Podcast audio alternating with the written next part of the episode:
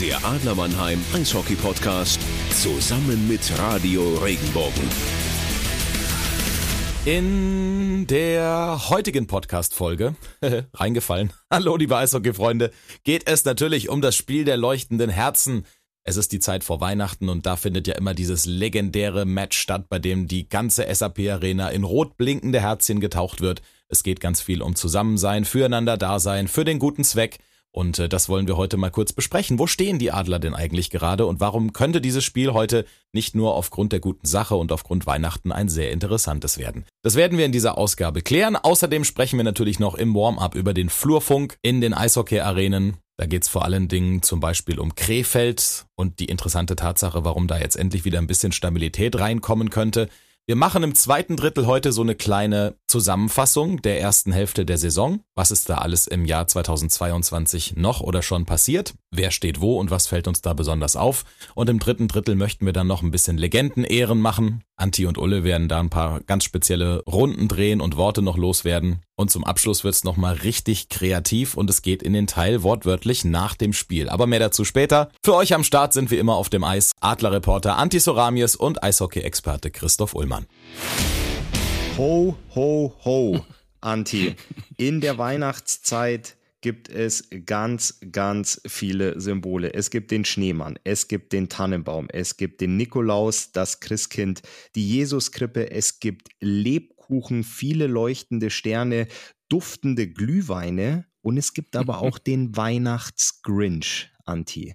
War die DEG gestern der Mannheimer Weihnachtsgrinch? Ja, oder vielleicht waren die Adler selbst der Weihnachtsgrinch für sich selbst, könnte man vielleicht sogar so rumsehen, weil ähm, die Adler, finde ich, dann doch zu wenig investiert haben, um ein Spiel zu gewinnen und die, ja, Düsseldorfer haben dann schon gegrincht, muss man sagen, haben da die drei Punkte sich dann äh, einbehalten. Also die Adler haben sich selbst weggegrincht, würde ich sagen. Jetzt gibt es aber noch das Spiel der leuchtenden Herzen. Da sprechen wir aber gleich drüber. Lass uns erstmal, bevor wir ins erste Drittel starten, Anti, ganz klassisch mit dem Warm-up anfangen. Wir haben ein bisschen draußen vor der Halle Fußball gespielt. Wir haben unseren Schläger getaped. Der Helm ist noch offen. Sieht man ja häufig, dass die Jungs mit offenem Helm und Kaugummi kauen zum Warm-up rausgehen. Ähm, ich schicke dich heute nicht zur Rookie Lab alleine raus, sondern ich komme mit raus. Du hast schon einige Schlachten mit mir zusammengeschlagen. Aber es ist wieder was passiert. Wir dürfen endlich wieder über Krefeld sprechen. Diesmal zwar nur im Warm-up, aber an die in Krefeld, da rüttelt sich wieder was.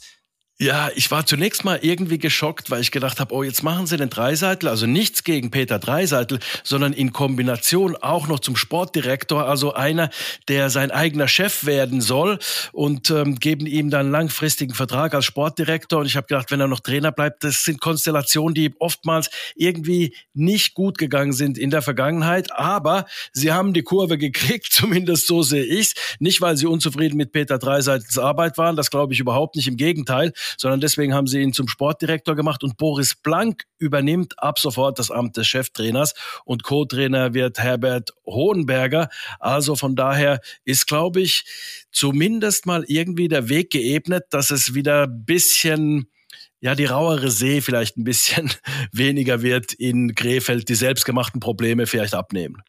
Wir haben ja gesagt, mit Peter Dreiseitel ist jemand gekommen, der erfahren ist, auch schon lange die Kölner Haie gecoacht hat, also überhaupt kein Unbekannter in der deutschen Eishockey-Liga, vor allem auch was das Trainergeschäft angeht oder jetzt eben auch in der DL2. Er ist ja nicht nur bekannt durch den Namen und äh, der furiosen Leistungen seines Sohnes für die Edmonton Oilers in der NHL. Jetzt könnte man einfach aus der Entfernung sagen, na ja, er saß am Trainerstuhl, und am Trainerstuhl kann man ja auch mal kritisiert werden. Vor allem steht ja der geplante Aufstieg an für die Krefeld-Pinguine. Ist dieser Move, wenn er jetzt das Amt des Sportdirektors übernimmt, ist es einer so ein bisschen auf die sichere Seite zu sagen, ich nehme mich ein bisschen aus der Schusslinie des Trainers und stelle jetzt noch einen ein, über den ich dann urteilen kann? Ist es ein cleverer, ein smarter Move von Peter Dreiseitel? Oder ist die ganze Aktion von Krefeld unglaublich clever, weil man mit Peter Dreiseitel jemand gewonnen hat, den man jetzt sogar eine andere Position setzt, um sich noch mehr Expertise reinzuholen? Und Boris Blank, der ist ja auch einer, der dieses Schwarz-Gelb, dieses ähm, Eishockey in Krefeld lebt und auch mitgeprägt hat. Ist es eine Konstellation, die erfolgsversprechend ist oder ist es ein cleverer Move von Peter Dreiseitel, sich ein bisschen vielleicht ähm, aus der Schusslinie zu nehmen? Wie siehst du das? Also ich sehe es so, äh, es kann man bestimmt ähm, sowohl als auch interpretieren, das würde ich schon so sagen. Ich glaube nicht, dass er sich da bewusst aus der Schusslinie nimmt und sagt, Moment, als Trainer, äh, jetzt muss ich mit den Jungs arbeiten, die hier sind und die habe ich gar nicht geholt, also äh, da möchte ich nicht die Verantwortung übernehmen, sondern er hat ein gutes Team. Und jeder Trainer, der ehrgeizig ist, und das ist Peter Dreiseitel mit Sicherheit, wird sagen, okay, mit dieser Truppe kann ich aufsteigen. Das sollte möglich sein. Und wenn ich so viel Selbstvertrauen habe als Trainer und mit dieser Truppe entsprechend arbeite, kann da sich schon was bewegen. Also das ist so das, was ich glaube. Ich glaube nur, er will langfristiger arbeiten, er will im Hintergrund auch planen und natürlich dann auch eng sich mit Boris Blank dann absprechen, was genau dann die Pläne sind, wie die Mannschaft aussehen soll nächste Saison, übernächste Saison. Weil ich sag's mal so, ein Aufstieg ist nicht ganz planbar, das wissen wir alle, sondern das, das hängt dann von vielen Faktoren ab. Lass deinen Top-Torhüter, deinen ersten, deine Nummer eins, sich verletzen oder sonst irgendwas. Du schaffst dann doch nicht in den Playoffs zu gewinnen, bist eigentlich das beste Team. Also da ist ein bisschen auch so ein bisschen Glück mit dabei. Natürlich Glück des Tüchtigen, nur Glück ist natürlich nicht da, nur. Aber ähm, von daher glaube ich, muss man das schon auch einen Plan B haben, falls man nicht aufsteigt. Und ich glaube, das ist eher das, wo, wo sich Peter Dreiseitel sieht, das Ganze so zu planen, dass man einfach ähm, das dahin bekommt, dass man da dann äh, langfristiger Pläne setzen kann. Auf jeden Fall. Ich, äh, ich stimme dir da auf jeden Fall zu. Ich finde den Move clever von, von Krefeld, auch von Peter Dreiseitel, sich da einfach noch mehr Jungs reinzuholen, ähm, die dir bei der Mission Aufstieg helfen können, die dich da unterstützen können. Und vor allem jemand, der sich mit der Stadt, mit dem Verein so identifiziert wie Boris Blank, finde ich eine ganz, ganz tolle Sache. Was ich noch eine ganz, ganz tolle Sache finde, Anti, was ich schon fast unrealistisch, utopisch, boah, gigantisch finde, ist der 800. NHL-Treffer von Alexander Ovechkin. 800 Buden, das musst du dir mal vorstellen, in der besten Liga der Welt, über Jahre so konstant. Und dann macht er nicht nur mal so die 800 voll, irgendwie mit einem abgefälschten Wurm, nix da. Der macht auch noch einen Hattrick. also ähm, drunter macht das nicht. Also spektakulär muss es sein und äh, ja, dass Ovechkin da irgendwie einen reinstochert oder so, das hätten wir mit Sicherheit auch so nicht erwartet. Dass ein Hattrick ist, okay. Also ähm, das schenken wir ihm alles. Äh, er macht spektakulär und so hat er halt auch die letzten Jahre auch gespielt. Also richtig geil finde ich das. Wenn du der gegnerische Torwart wärst, Anti, der den Hattrick kassiert und das 800. Tor von Alexander Ovechkin zulässt, die ganze Mannschaft der Washington Capitals kommt aufs Eis, äh, gratuliert ihm. Natürlich ist der Torwart mit auf diesem historischen Foto. Würdest du dich als gegnerischer Torwart ärgern, dass es gerade du bist, der es zugelassen hat? Oder würdest du doch ein bisschen vor Ehrfurcht auch, ich will nicht sagen aufstehen und gratulieren, aber doch so ein bisschen anerkennend nicken und sagen, naja gut, jetzt hat es wenigstens bei mir gemacht. Ich bin so ein bisschen Teil der Geschichte auch. Ich wäre nur froh, dass ich eine Maske auf habe und mein Gesicht nicht zu sehen ist. Das wäre das Einzige, glaube ich. Es gab noch ähm, Tumulte. Wir haben jetzt gerade über die Krefeld-Pinguine gesprochen. Ähm, ein Verein, der uns in der DEL überhaupt nicht zur Ruhe kommen lässt, sind die Eisbären. Jetzt gab es mal einen Auswärtsdreier in Augsburg. Du denkst dir, okay, sportlich, hu, mal kurz durchatmen auf der Rückfahrt. Und dann kommt Folgendes. Ja, ein äh, Neuzugang, der lange Zeit verletzt war, nämlich Gohl, wird äh, seine Karriere beenden und nicht mehr zur Verfügung stehen. Von jetzt auf nachher. Und deswegen, da muss ich ganz klar dazu sagen, also Red Rakhshani bei Wolfsburg beendet seine Karriere und äh, sagt, okay, äh, da ist innerhalb der Familie jemand schwer krank geworden, ich möchte zu Hause sein und so weiter. Und da verbietet sich jegliche Spekulation, jegliche persönliche Meinung, sondern ich bin fest davon überzeugt, wenn es persönliche Gründe gibt, und Gol ist ja auch schon in äh, der Heimat jetzt in Nordamerika, also äh, Rakshani und Gol, was da ganz genau ist, wurde nicht kommuniziert und entsprechend äh, muss man da einfach sagen, es gibt persönliche Schicksale, wo man einfach sagen muss, okay, ähm, Sie haben so entschieden, das ist bitter für äh, das deutsche Eishockey, für die entsprechenden Clubs, aber man muss jetzt einfach auch sagen, ähm, ja, alles Gute euch und äh, hoffentlich wird bei euch alles gut. Ja, das ist natürlich bitter für die Eisbären. Man hat keine Ausländerlizenz mehr. Jetzt tritt ein Ausländer an die Organisation heran, möchte aus persönlichen Gründen seinen Vertrag auflösen. Das ist keine einfache Situation. Da kehrt echt, ähm, ja, sportlich will man meinen, vielleicht äh, kurz etwas Ruhe ein und äh, dann gibt es solche Schlagzeilen. Aber ich gehe voll mit dir mit, wenn sowas nach außen nicht kommuniziert wird, wieso, weshalb, warum, dann ähm, bitte da nicht mitspekulieren oder sondern die ganze Entscheidung einfach respektieren. Apropos Entscheidung respektieren, wir hatten vor ein paar Wochen mal drüber diskutiert, es gab zwei Checks gegen den Kopf, die in der DEL nicht ganz so arg bewertet wurden. Einmal war es der Crosscheck von Moritz Müller, der Richtung Kinn, Richtung Schlüsselbein ging. Ich glaube, da gab es zwei Spielesperre. Mhm. Und dann war es, wenn ich mich recht erinnere, Anti ein Check von Jonas Müller von den Eisbären Berlin, der auch nicht sonderlich arg geahndet wurde. Wie viel waren genau, es da? Blindzeit gegen, gegen ähm, äh, Tobi Eder. Ich glaube, es waren auch zwei Spiele. Ja, und jetzt haben wir eine Entscheidung in der Oberliga, den Rosenheimer Verteidiger Aaron Reinig ähm, erwischt und der wird für acht Spiele aus dem Verkehr gezogen für einen Check gegen den Kopf- und Nackenbereich gegen den in Memmingen spielenden Pascal Dopatka. Also ich muss da ganz ehrlich sagen, ich sitze nicht am Entscheidungstisch, ähm, wie sowas diskutiert wird und wie sowas dann letztendlich auch äh, kommuniziert wird. Wieso, weshalb, warum. Du auch nicht, Anti, das weiß ich. Aber da ist wirklich schon, schon ganz, ganz, das lässt ganz, ganz viel Luft und Spielraum wirklich für Spekulation auch, ne? Ja, total. Wobei es eigentlich so nicht sein sollte. Ich finde, jeder Check gegen den Kopf, vor allem wenn man Fahrlässigkeit oder Vorsatz unterstellen kann, dann muss es wirklich hart geahndet werden, weil es sind Karrieren beendet worden von Spielern, von Nationalspielern, deutschen Nationalspielern, die heute noch Probleme damit haben, weil sie gegen den Kopf gecheckt worden sind. Da verstehe ich überhaupt keinen Spaß. Also du weißt, ich bin so eine zünftige Rauferei auf dem Eis. Ja, klar, mag ich, finde ich, gehört immer wieder mal auch dazu.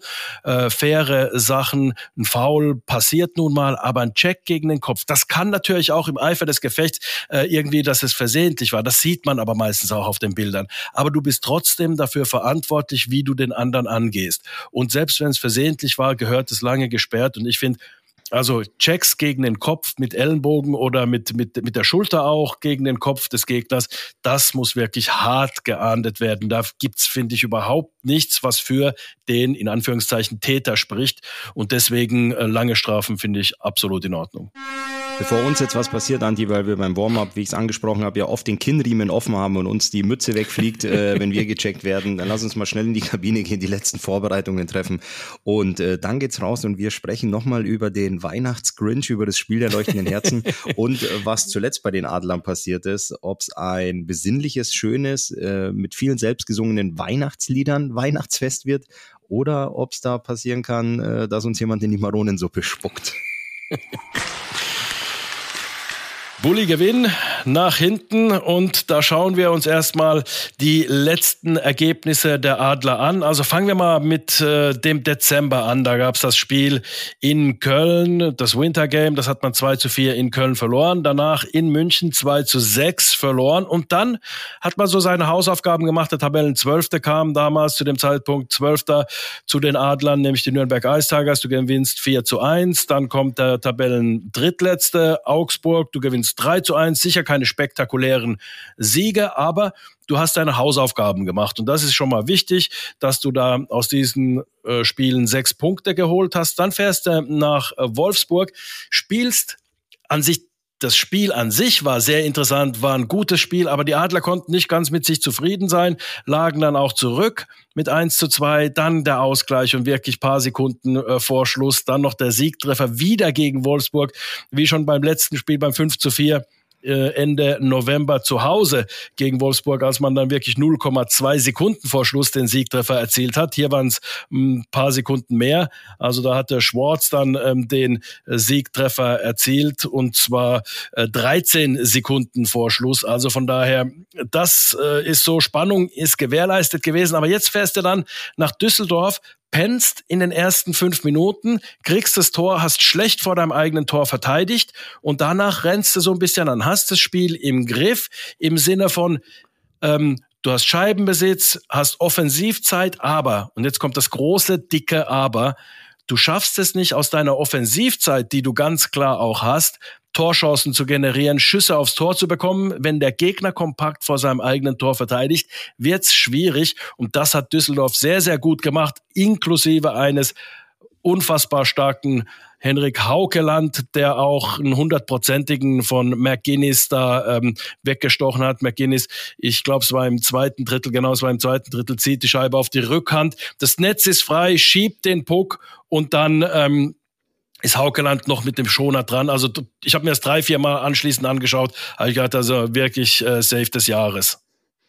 Ja, da gebe ich dir, gebe ich dir vollkommen recht, ähm, dass Henrik Haukeland da ein unfassbar gutes Eishockeyspiel gemacht hat, vor allem auch mit der von dir gerade angesprochenen ähm, Parade.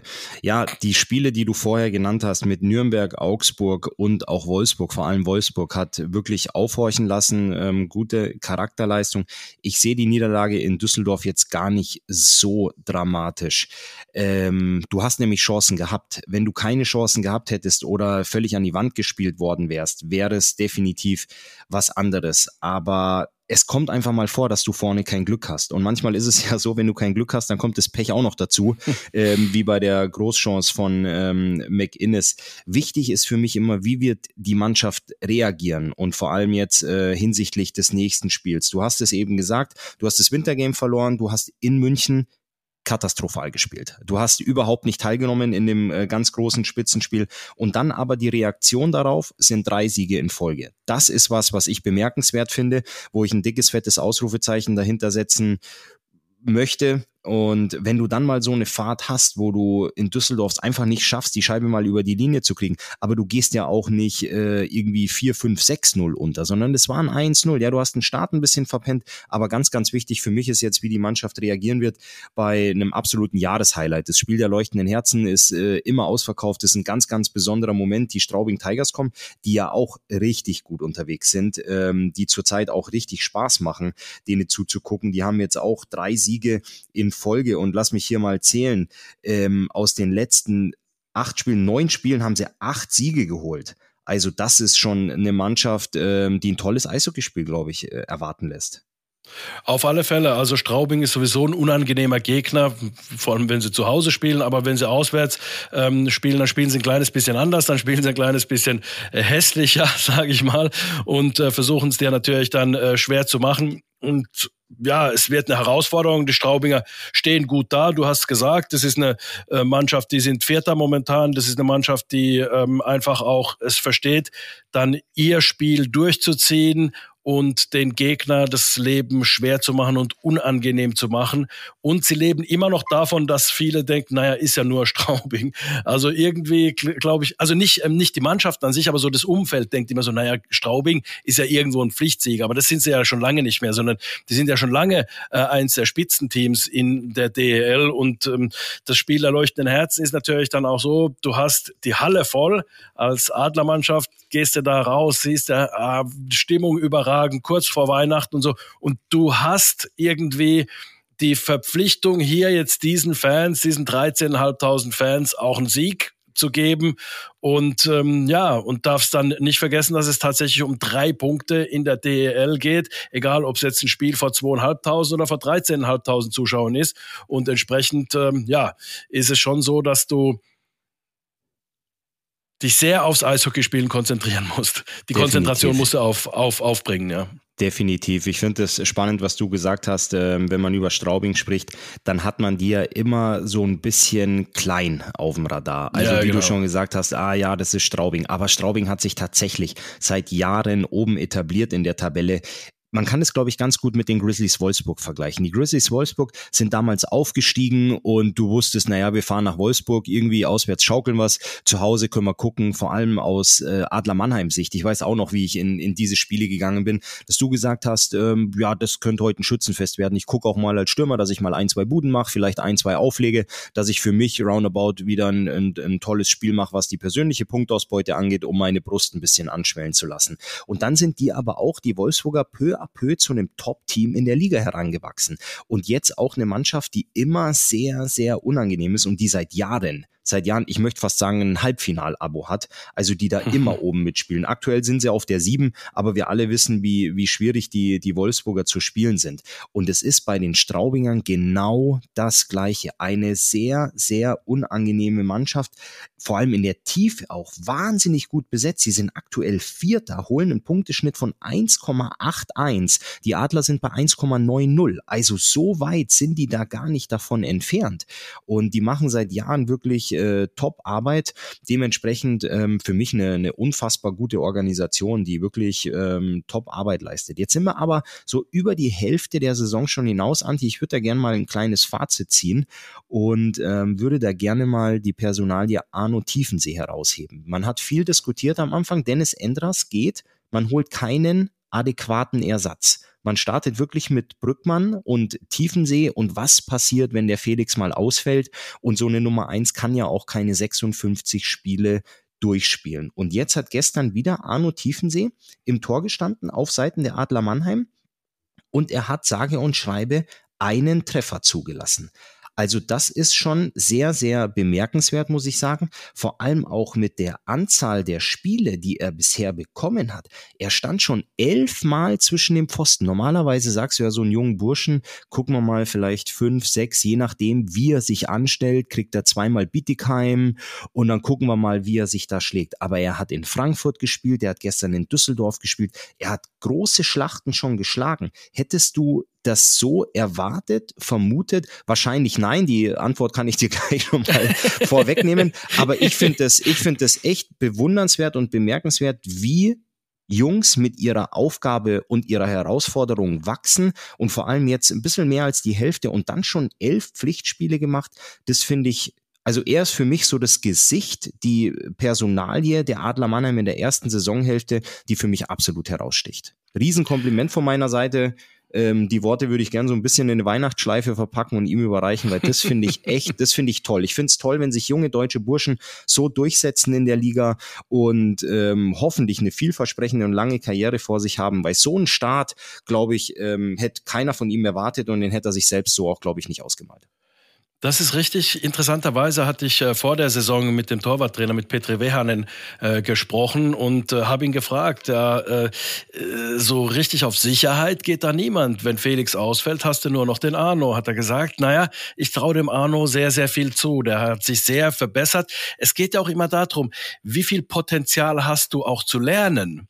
Und wie setzt du diese Sachen um? Und er setzt da die Sachen wohl sehr, sehr gut um, sehr schnell. Und im Torwart, das weißt du auch, im Torwartspiel geht es um so viele kleinen Feinheiten, die man dann als Außenstehender überhaupt nicht mehr dann checkt, was da genau passiert. Aber der Torhütertrainer, wenn er es vermitteln kann in seinem Schützling und der es auch umsetzen kann, und dann kommt noch das Große bei Arno Tiefensee dazu, seine Ruhe, er ruht so in sich, dass er das natürlich dann auch äh, von daher diesen Druck dann auch irgendwie hinbekommt. Felix wurde ja krank und dann musste er plötzlich ran, hat gespielt, hat sehr gut gespielt und entsprechend dann halt auch sich dann das Selbstvertrauen geholt. Du musst dir vorstellen, gestern in Düsseldorf, ähm, du kennst es ja da zwischen den Bänken, da ist so ein bisschen äh, Freiraum, die Spieler machen sich da warm in den Katakomben und ich stand dann da und äh, Arno kam dann da mit dazu und er spielt, er wusste, dass er spielt und dann fängt er ein Gespräch mit mir an.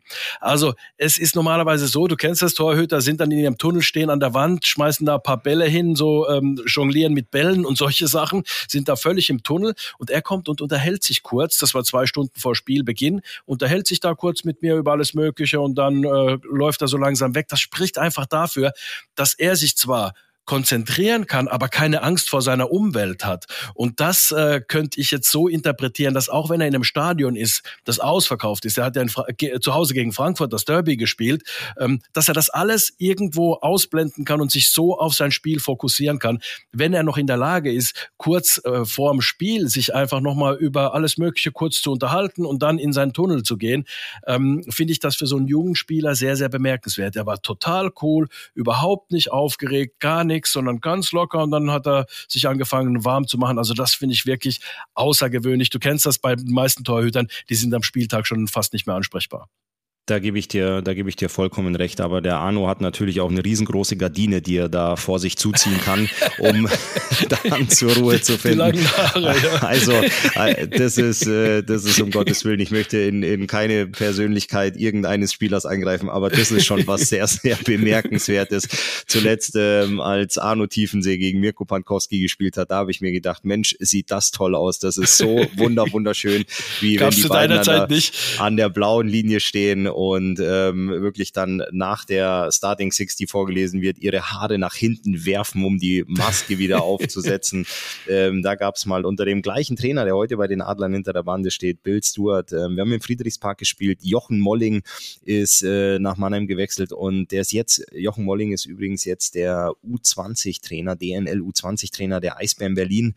Ähm, und Jochen Molling hatte so einen ganz verrückten Irokesenschnitt, die Seiten abrasiert mhm. und mhm. alles hochgestellt gestellt und auch noch die Spitzen erinnern, dazu, ja. die Spitzen dazu rot gefärbt und er hat so eine so eine Wachstube dabei gehabt. Äh, ich glaube, die das das was er als Haarwachs benutzt hat, ist sonst im Motorsport verwendet worden, um hier was einzufetten. ähm, und der Molle hat sich nach jedem Training hat er sich den den Iro wieder hoch äh, gegelt und hochfrisiert und so kam der auch zum Spiel und Bill Stewart hat ihn jedes Mal in die Starting Six gestellt, weil er wollte, dass vor ausverkauftem Friedrichspark der Molle seinen Helm absetzen muss mit seinem Irokesenschnitt da steht und der hat ihn immer als rechten Verteidiger aufgestellt. Und Molle, seine Aufgabe war nach dem Bulli einfach nur die drei Meter zur Auswechselbank zu sprinten und jemand anders aufs Eis zu lassen.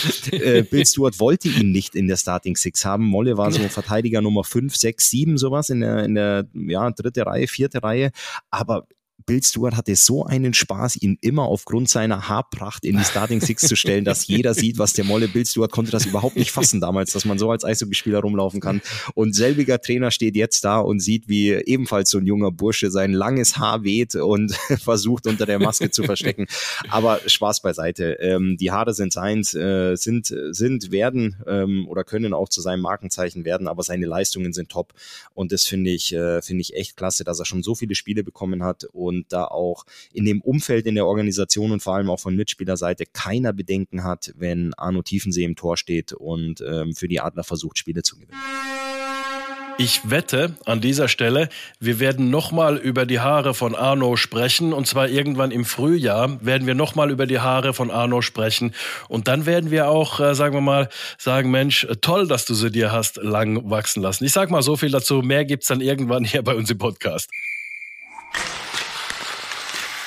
Wir schauen uns die Liga an. Ole, äh, ziehen auch mal so eine kleine Bilanz. Wir sind ja schon äh, über der Hälfte und schauen uns mal an, wo sich die Mannschaften jetzt wiederfinden, wo wir Überraschungen sehen, wo wir sagen, Mensch, ähm, das ist genau da, wo wir sie erwartet haben. Fangen wir mal bei München an, Nummer eins. Gut, da ähm, glaube ich, ist keiner von uns überrascht, wenn München ähm, so souverän auf der Eins steht, dass sie so einen enormen Punkteschnitt haben. Da bin ich schon überrascht und vor allem auch mit der Dominanz, mit der München durch die Liga läuft, Spiele gewinnt, ist schon sehr, sehr bemerkenswert. Was mich in dem Zusammenhang etwas überrascht hat, ist doch dieses deutliche Aus in der Champions Hockey League gegen ja. den Schweizer Vertreter. Ich war, glaube, es war zweimal ein 5 zu 1, äh, mit dem man unterlag, ähm, weil München ja doch eine Mannschaft ist, die auf so einem Niveau mitspielen kann und sich da auch mehr auf die Fahnen schreibt, aber dass München auf der Eins steht. Ich gehe gleich mal ein bisschen weiter, Anti, du kannst mir da gerne dazwischen grätschen. Ähm, und Mannheim auf der Zwei überrascht mich dann auch nicht. Über Ingolstadt bin ich sehr, sehr positiv überrascht, dass mhm. die vor allem ins äh, sportliche Umfeld so viel Ruhe reinbekommen haben, ähm, dass da keine lauten Nebengeräusche mehr sind, sondern dass man sich da wirklich rein aufs Sportliche konzentriert und äh, so gut fährt. Ähm, es überrascht mich sehr. Straubing bin ich nicht überrascht auf der 4. Der erste Überraschungsgast für mich ist die DEG auf der 5. Mhm. Da hatte ich, also DEG hatte ich auch eher so auf zwischen acht und zehn erwartet, dass sie da Fünfter sind. Ähm, spricht dafür, dass da gut gearbeitet wird, dass Hans schon da eine gute ähm, Arbeit macht in Düsseldorf und auch immer wieder dann halt, sie spielen immer wieder äh, defensiv relativ äh, gut gestaffelt. Und entsprechend äh, ja, haben sie 50 Punkte, einen Schnitt von 1,61. Das äh, lässt sich absolut sehen. Also DEG, aber eine Sensation ist es nicht, aber schon überraschend hoch. Also die sind mir schon drei, vier Plätze zu hoch, als was ich erwartet habe.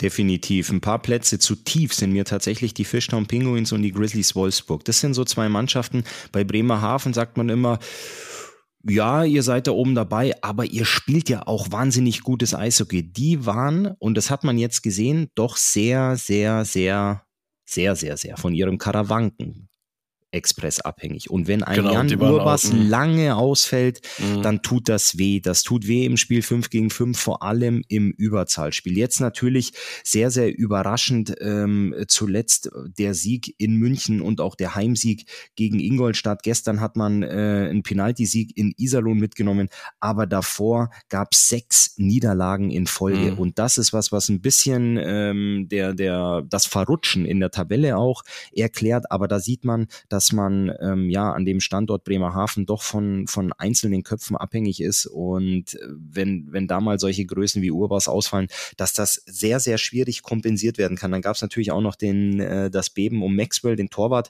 der ja. durch Svetberg ersetzt wurde ähm, und auch die Grizzlies Wolfsburg. Die sehe ich, ich habe es eben gesagt, normalerweise so als, als Halbfinal, Gast, Halbfinalteilnehmer und da sieht man, wenn man so ein bisschen die letzten Spiele anguckt, ab dem 25. 11. bis heute wechseln sich Sieg und Niederlage doch sehr, sehr stark ab. Da kommt auf einen Sieg zwei Niederlagen gefühlt und da fehlt mir noch so ein bisschen die Konstanz. Bei Wolfsburg habe ich eigentlich weiter oben gesehen. Ich auch, äh, Wolfsburg auch, also genauso Bremerhaven und Wolfsburg. Aber wenn du sagst Ingolstadt, hätte man nicht ganz so weit oben gesehen, sondern vielleicht Bremerhaven oder Wolfsburg. Straubing vielleicht da fünf, Bremerhaven, äh, DEG eher so bei acht. Das wäre dann der Raum eben für die beiden Mannschaften, für Bremerhaven und Wolfsburg weiter oben zu sein. Und den haben halt eben Ingolstadt und die DEG jetzt hier dann eingenommen. Also von daher gebe ich dir zu 100 Prozent recht. Jetzt schauen wir uns mal den achten KEC an. Und ich glaube, der steht genau da, wo man ihn erwarten konnte, oder? Auf jeden Fall. Ähm, für die Kölner Haie muss ich ganz ehrlich sagen, freut es mich persönlich. Sie sind ja in ihrer ähm, Jubiläumssaison, 50 Jahre Kölner Haie, ähm, auch jetzt mal ein Wintergame gewonnen. Man hatte ja zuvor ein paar verloren und äh, das war schon ein großes Spektakel. Also das sind dann so Momente, die mich doch sehr, sehr freuen. Und Andi, ich glaube, du hast es gesehen, die meisten Leute haben es über die sozialen Netzwerke gesehen. Die Choreografie am 16.12. beim Heimspiel gegen die Düsseldorfer EG war schon was Besonderes. Also ich habe auch viele Choreografien Choreografien wow, in der ja. SAP-Arena gesehen, auch bei Auswärtsspielen, wo du echt immer wieder gestaunt hast, Wahnsinn, was ihr hier ähm, auf die Tribünen zaubert und malt und kleistert und hochhaltet. Aber das, was die Kölner da gemacht haben, wirklich rundherum und dann auch noch mit Konfetti und alles, also das war schon ähm, was ganz, ganz Besonderes. Man verliert dann dummerweise das Heimspiel im Derby gegen die DEG mit 2 zu 3, ähm, reagiert dann aber mit einem, ja, ich sag jetzt mal, äh, souveränen 9 zu 0 Heimsieg gegen die Löwen Frankfurt. Gestern holst du dann auch einen 4-2-Sieg gegen die Augsburger Panther. Ja, aber die Kölner Haie, es ist nie eine einfache Saison. Dass du aber auf der 8 aktuell bist, ich glaube, da bist du nicht so ganz unzufrieden. Gefolgt dann allerdings von den Schwenninger Wildwings auf 9, da bin ich überrascht, Anti, da bin ich wirklich überrascht. Die hatte ich ein bisschen weiter unten vermutet. Ähm, da kommt aber jetzt langsam so ein bisschen Ruhe rein. Jetzt gab es eine Niederlage äh, zuletzt zu Hause gegen die Straubing Tigers nach Verlängerung. Davor hast du aber vier Siege in Folge geholt. Ähm, das ist schon, das ist schon sehr, sehr gut. Aus acht, aus den letzten acht Spielen hast du sechs gewonnen, aber in allen acht hast du gepunktet. Bei denen, die du nicht gewonnen hast, hast du noch ein Pünktchen nach Penalty oder nach Verlängerung mitgenommen. Also das schreit bei mir aktuell nach einem Lauf, würde ich sagen. Definitiv. Und dementsprechend ja, auch die, die, die neuen. Also Respekt. Ja. Absolut. Also Schwenningen ist auch ein kleines bisschen weiter oben. Wir haben ja, oder ich habe gesagt, das ist eine Mannschaft, die jetzt um den zehnten Platz kämpft. Die ist nach wie vor natürlich, das geht hier momentan um den zehnten Platz, also um die äh, Pre-Playoff-Teilnahme hier zu sichern.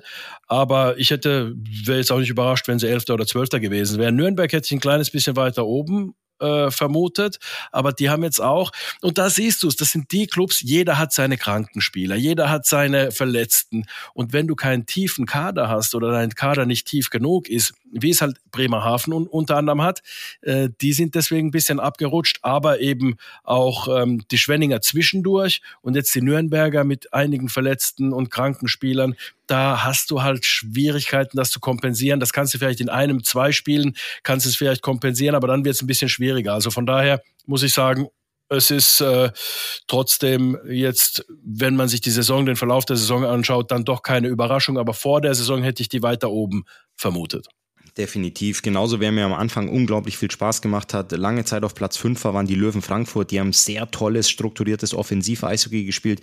Und da hat man dann auch festgestellt, durch die ein oder andere Verletzung wird es schwierig, das Ganze zu kompensieren. Aktuell abgerutscht auf die 10, die Roosters gefolgt auf der 11. Da fehlt mir auch so ein bisschen die Konstanz. Und da war für mich jetzt sehr aussagekräftig, nicht aussagekräftig, überraschend möchte ich es nennen. Die Heimniederlage gegen die Bittigheim Steelers mit 0 zu 3. Dann verlierst du in Düsseldorf 4-1. Gestern verlierst du zu Hause gegen Bremerhaven 3-2 im Shootout. Und davor hast du echt wichtige Siege eingefahren wichtige, tolle Punkte geholt, aber irgendwie schaffst du es nicht, dich da unten zu lösen. Deswegen klebst du so ein bisschen auf der Elf fest. Du hast es gesagt, die Nürnberg Ice Tigers auf der 12 gestern mit einem wirklich Sieg in letzter Sekunde in Frankfurt und dann kommen für mich die drei ganz, ganz, ganz großen Sorgenkinder. Auf der 13 die Eisbären Berlin, auf der 14 die Augsburger Panther und auf der 15 weit abgeschlagen die Bittigheim Steelers. Wie schätzt du dieses, dieses Trio da unten ein, Anti? Also wir sagen es Woche für Woche, die Eisbären werden sich da unten irgendwie rausarbeiten. Ähm, ja, ich glaube immer noch dran. Ich glaube nicht, dass äh, die Eisbären um den 13. Platz spielen, nämlich das ist der erste Platz, der sicher dich in der Liga hält, sondern ich glaube trotzdem, dass sie noch angreifen werden, diesen zehnten Platz, wo Frankfurt momentan ist. Sie haben neun Punkte nur, in Anführungszeichen, nur Rückstand. Ähm, aber trotz alledem, ich kann es einfach nicht anders glauben. Ich glaube, sie werden den Turnaround irgendwann hinbekommen. Aber wie gesagt, das sagen wir jetzt schon lange. Deswegen, ich sage, ich bleibe dabei. Ich kann jetzt nicht davon abkommen plötzlich. Aber nach wie vor fehlen mir die Ansatzpunkte, das zu sehen. Jetzt haben sie halt eben gegen Augsburg zum Beispiel äh, gewonnen und haben das irgendwie sogar so gefeiert, dass der Trainer sagt, wir wollen jetzt nicht abheben. Naja, wenn du Augsburg schlägst als Berlin, da hast du mit einem Tor Unterschied, dann hast du gar keinen Grund abzuheben. Also, aber der Anspruch ist inzwischen schon so, oder die Realität ist in Berlin angekommen, dass man sagt, jetzt dürfen wir nicht abheben. Jetzt haben wir mal einen Dreier geholt. Seit Anfang November mal wieder einen Dreier geholt. Also von daher müssen wir jetzt ähm, auf dem Boden bleiben. Ja, hoffentlich bleiben sie auf dem Boden. Also das ist ja gar kein Grund abzuheben. Definitiv. Ich bin da wirklich gespannt, was sich äh, in den verbleibenden, bei alle drei Teams haben noch 26 Spiele zu absolvieren, was sich, äh, was sich da tun wird, wie die Mannschaften ja nach Weihnachten rauskommen. Jetzt sind es noch das ein oder andere Spiel vor der Weihnachtspause, dann zwischen den Jahren und dann geht's wieder rund. Und wir wissen alle, wenn dann irgendwann äh, der Februar näher rückt, dann ähm, muss man so ein bisschen den Strich drunter ziehen und gucken, wo es hingeht. Und äh, ja, bis dahin können die Mannschaften versuchen, ihre Hausaufgaben zu machen machen. Und äh, das sind für mich wirklich die drei ganz, ganz großen Sorgenkinder. Ich meine, wir sind beide im Eishockey tätig, wir verfolgen das, wir sprechen da regelmäßig drüber. Ich bin viel fürs äh, TV auch im Einsatz und das ist ja eine ganz, ganz neue Situation, wo du wirklich weißt, okay, dieses Jahr können zwei absteigen. Du guckst nicht nur nach oben, wer marschiert davon oder wer schafft es dann noch so ein bisschen auf die Zehn, sondern du musst ja jetzt wirklich auch mit ganz viel Spannung nach unten gucken. Und wenn da solche Traditionsclubs da unten drin hängen, ich weiß, wir sind kein Fußball-Podcast, Anti, aber früher hat man auch gesagt, oh mein Gott, Schalke 04, der HSV, solche Teams dürfen nie aus der Fußball-Bundesliga absteigen. Und es ist doch alles passiert. Wer weiß, ja. was im Eishockey, was uns da passieren wird, äh, was da demnächst auf uns zukommt. Wir werden es weiter verfolgen und äh, ja, mit, mit ganz, ganz viel Spannung dann auch darüber berichten. Definitiv. Dann gibt es im letzten Drittel was sehr, sehr Erfreuliches. Man spricht gerne über Menschen, die viel geleistet haben und die, ja, sowas wie schon zu Eishockey-Legenden geworden sind zu Lebzeiten. Bulli-Gewinn rüber zur Nummer 17 und äh, das ist wer?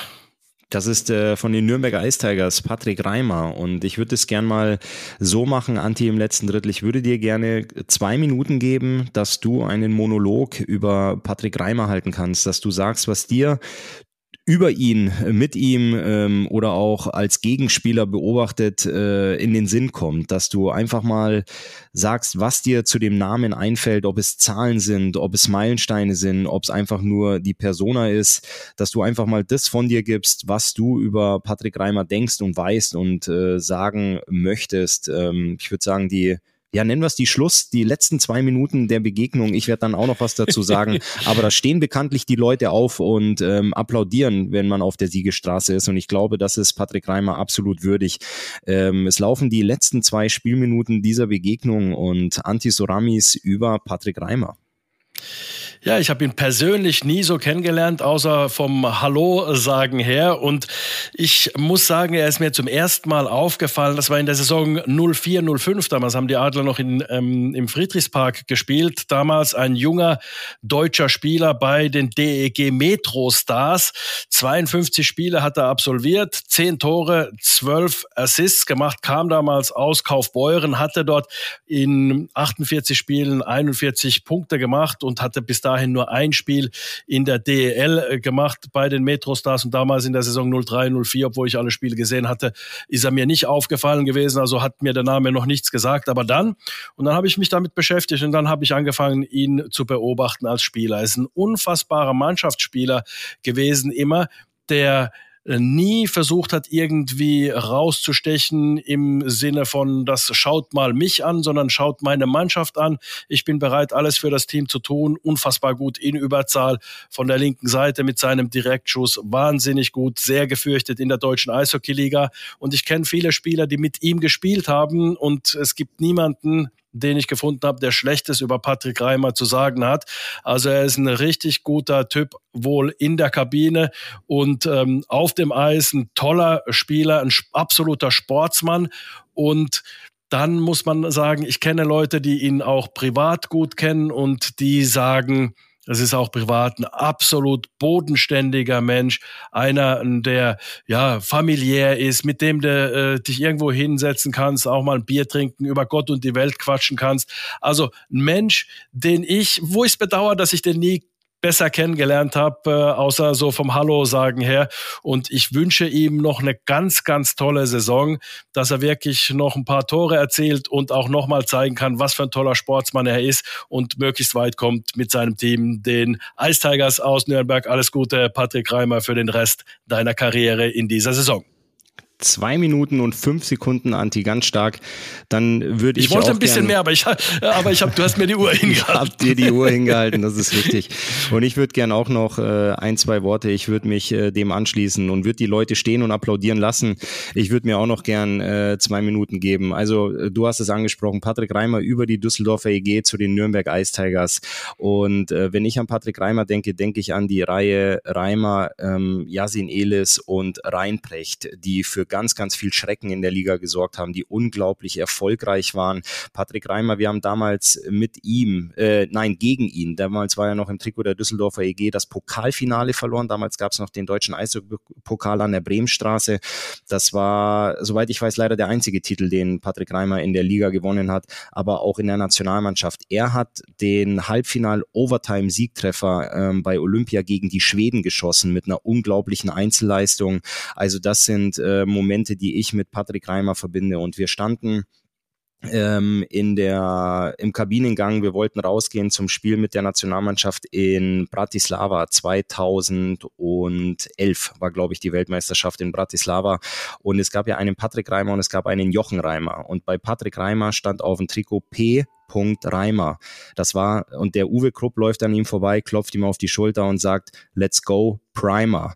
Und Prime, die Primetime ist ja in, auf Englisch die sogenannte Zeit, wenn es heiß wird. Und Primer, also quasi unser Patrick Reimer, war wirklich, wenn es heiß wurde, immer bereit. Es, er war derjenige, der ja, auf den man sich verlassen konnte, wenn es heiß wurde, wenn es intensiv wurde, wenn man ein Tor brauchte. Du hast es angesprochen, menschlich ein Riesentyp. Und ähm, ja, eine Sache noch, was ich phänomenal finde, ist, er bewegt sich auf der Zielgeraden, seiner Karriere und spielt immer noch in der ersten Reihe. Und da ziehe ich den Hut. Eine Karriere geht oft bergauf und irgendwo hinten wieder bergab, wie es bei mir auch war, dass man dann mal weniger Eiszeit hat. Aber Patrick Reimer spielt immer noch in der ersten Reihe, ist ein Leistungsträger für seine Farben. Und davor ziehe ich den Hut. Primer. Wow Erstens äh, sehr berührende Worte, zweitens genau auf zwei Minuten getimed und ähm, das muss ich sagen, herzlichen Glückwunsch dazu, Ole, sehr stark gemacht. Einen Reimer habe ich tatsächlich kennengelernt und zwar der mit dem J vorne dran, Jochen, seinen Bruder, den habe ich kennenlernen dürfen und äh, eben auch gewusst, dass äh, ähm, ja er ist ein super Typ. Man soll nicht äh, vom Bruder auf den Bruder schließen, aber Jochen Reimer, den ich gut kennengelernt habe, äh, immer wieder so im Laufe der Jahre, das war auch ein super Typ und ähm, ja, äh, entsprechend konnte ich mir auch dann zusammen reimen, dass eben äh, Patrick auch ein super Typ ist und wie gesagt nur Gutes von ihm gehört. Tolle Sache, äh, alles Gute zum 40. Geburtstag. Deswegen haben wir ihn ja auch genommen. Jetzt eher ganz zum Schluss noch und eben deswegen, weil er gesagt hat, er hört nach dieser Saison auf. Also das verdient viel Respekt und er wird aufhören, ähm, wirklich noch als einer der Topspieler in seinem Team. So, die Leute dürfen stehen bleiben. Ähm, wir haben die Schlusssirene gehört, aber Anti, ich habe eine Frage aus meinem Fragenkatalog vorbereitet heute für dich. Und ich habe dir schon im Vorfeld angekündigt, dass es was zum Schmunzeln wird und ich brauche deine Kreativität heute. Wenn Ui. ich in Stadien unterwegs bin und du kennst es auch, wir sprechen nicht von den neu modernen Arenen, sondern wir sprechen von den Stadien, wie man sie aus der zweiten, aus der dritten Liga kennt und vielleicht irgendwo auch an dem ein oder anderen Stadtrand. Und wenn man da reingeht, es gibt immer eine, ja, ich will nicht sagen Trinkhalle oder Pommesbude in der Eishalle, aber doch was, wo man sich reinsetzen kann, wo man noch was zu sich nehmen kann. Und die Namen dieser Stadionkneipen, die heißen überwiegend Bully, Puck, Crosscheck oder Overtime. Und da stehe ich oft davor und denke mir, welcher kreative Kopf stand hier wieder, um sich diesen Namen zu überlegen. Und jetzt möchte ich mal von dir wissen, Anti, wenn du von heute auf morgen eine Stadionkneipe übernehmen würdest, du würdest dich mal kurz fünf Minuten hinsetzen mit einem Stift und mit einem Schmierzettel. Auf was für einen tollen Namen würdest du kommen, wo die Leute sagen, das ist cool, da gehen wir rein. Wir sind jetzt nicht davon abhängig, wie gut dein Koch ist oder wie du gut am, wie gut du am Ausschank bist. Aber was ist ein Name, wo du sagen würdest, da schmunzeln die Leute, da kommen sie gerne mal rein? Also ich würde sehr weit ausholen. Ich denke jetzt an diese Trainer, die immer Zettel vor sich haben und dann darauf äh, schreiben, wer denn jetzt im Powerplay dran ist und wer Unterzahl spielt und so weiter und sich Notizen machen. Ich würde es einfach die Zettelwirtschaft nennen. Die Zettelwirtschaft. Aufgrund der Trainer? Aufgrund der Trainer und man sagt ja auch Zettelwirtschaft. Früher hat man gesagt, weißt, wenn einer so äh, so seine Zettel überall liegen hat und so weiter, was hast denn du da für eine Zettelwirtschaft? So als, äh, naja, wie unorganisiert bist du denn? Weißt du, so als als Metapher hat man das äh, im Deutsch in der deutschen Sprache früher so gesagt und da, da habe ich immer gedacht Zettelwirtschaft. Was hast du? Und da, ich habe immer den Traum gehabt, eine Kneipe aufzumachen, die ich Zettelwirtschaft nenne. Ah, okay. Weil ich stehe da oft und denke mir, Mensch, wieso ist keiner so kreativ und sagt, meine Stadionkneipe ist die Zamboni-Garage oder ist die Strafbank? ja. ja. Oder ist die ja. Ersatzbank? Die Trainerbank? Ja. Die Trinkpause. Die Trinkpause zum Beispiel. Genau, weil du hast ja. wirklich überwiegend, du hast die Kneipe Overtime, Crosscheck. Natürlich, Overtime macht für mich absolut Sinn. Das Spiel ist vorbei und du gehst ja. noch, äh, gehst noch in die Overtime. Aber ähm, das ist, ich lese das immer wieder und denke mir wirklich, ja, Mensch, jetzt absolut, kommt vielleicht noch jemand auf die Idee und nennt seine Kneipe zum Eiszapfen. Ähm, aber wirklich, da gibt's doch in der Eishalle, in der Eishockeykabine gibt's so viel so viel andere Sachen äh, zum Schlägerregal. Check Kopf und Nacken. Check gegen Kopf. Also, liebe Zuhörer, wenn euch da Sachen einfallen, wo ihr sagen würdet, das habe ich mal irgendwo gesehen, das fand ich total lustig, das ist hängen geblieben, ähm, bitte her damit, schreibt's in die Kommentare. Aber bei mir, ich bleib dabei, bei mir wäre es wirklich die äh, Zamboni-Garage, vielleicht die Auswechsel oder die Trainerbank. Aber was ich noch ein ganz tolles Wortspiel finde, warum ich Zamboni nehme, Anti, ähm, die Eismaschine ist ja immer vom Hersteller Zamboni. Und mhm. als Eishockeyspieler gibt's ja diesen ziemlich flachen Witz, wo du dann oft die Füße ein bisschen heben musst, dass du nicht Sam Boni sagst, mit Z geschrieben, sondern Sam wie als Vorname mit S mhm. und Boni, den quasi als, als Doppelname nennst. Da könntest du ja auch sagen Wirtschaft zum Sam, Sam Boney. Boney, ja. Genau. Also wenn da ja. irgendjemand mal was Lustiges gehört hat, ähm, ich denke dabei auch an unseren Alfred, an unseren Eismeister, oder wirklich sagen würdest, kommen jetzt alle noch in die, in die Eismeister-Garage oder in die Zamboni-Garage oder zum Ölwechsel oder zur Schleifbank. Anti-Schlittschuh müssen geschliffen ja. werden. Ja, zur Schleifbank, ja. Ja, also äh, da, da gibt's gute. Wenn, wenn ich ein bisschen, wenn ich auf die Frage, äh, sagen wir mal, vorbereitet gewesen wäre, hätte ich da mir bestimmt Gedanken gemacht. Aber wie gesagt, Zettelwirtschaft fand ich jetzt auch, das ist ein bisschen weit hergeholt, aber so bin ich halt, ich hole die Sachen von sehr weit her. Vielen, vielen Dank, Anti. Wir hören uns vor Weihnachten wahrscheinlich nicht mehr. Vielleicht sehen wir uns in der Arena beim Spiel der leuchtenden Herzen, aber wir werden auf jeden Fall nach Weihnachten über dieses ähm, zwischen den Jahren, ja. Zwischen den Jahren über das äh, spektakuläre Eishockeyspiel berichten, weil zwischen den Jahren gibt's ja auch ganz, ganz viele Eishockey am ähm, ja, am ersten Weihnachtstag wird gespielt und dann wird noch am 28. und am 30. gespielt, bevor es nach dem Jahreswechsel am 2., am 4., am 6. gleich Schlag auf Schlag weitergeht. Und äh, dann gibt es sicherlich, was die Tabellenspitze, aber vor allem auch den Tabellenkeller angeht, ganz, ganz viel zu berichten. Da freue ich mich drauf. Ulle, dir schöne Weihnachten, allen Zuhörern auch schöne Weihnachten und die, die in der SAP Arena sind zum Spiel der leuchtenden Herzen, ganz, ganz viel Spaß, ein tolles Spiel. Ja, mein persönlicher Favorit für Antis After-Game-Kneipe wäre gewesen The Finisher. Da wäre ich auf jeden Fall noch ein Bier trinken gegangen, ihr wahrscheinlich auch. Wir sehen uns hoffentlich heute Abend bei den Adlern, wünschen euch ganz viel Spaß beim Spiel der leuchtenden Herzen und hören uns nächste Woche hier wieder zur nächsten Folge vom Adler Mannheim Eishockey Podcast. Bis dahin, gutes Spiel.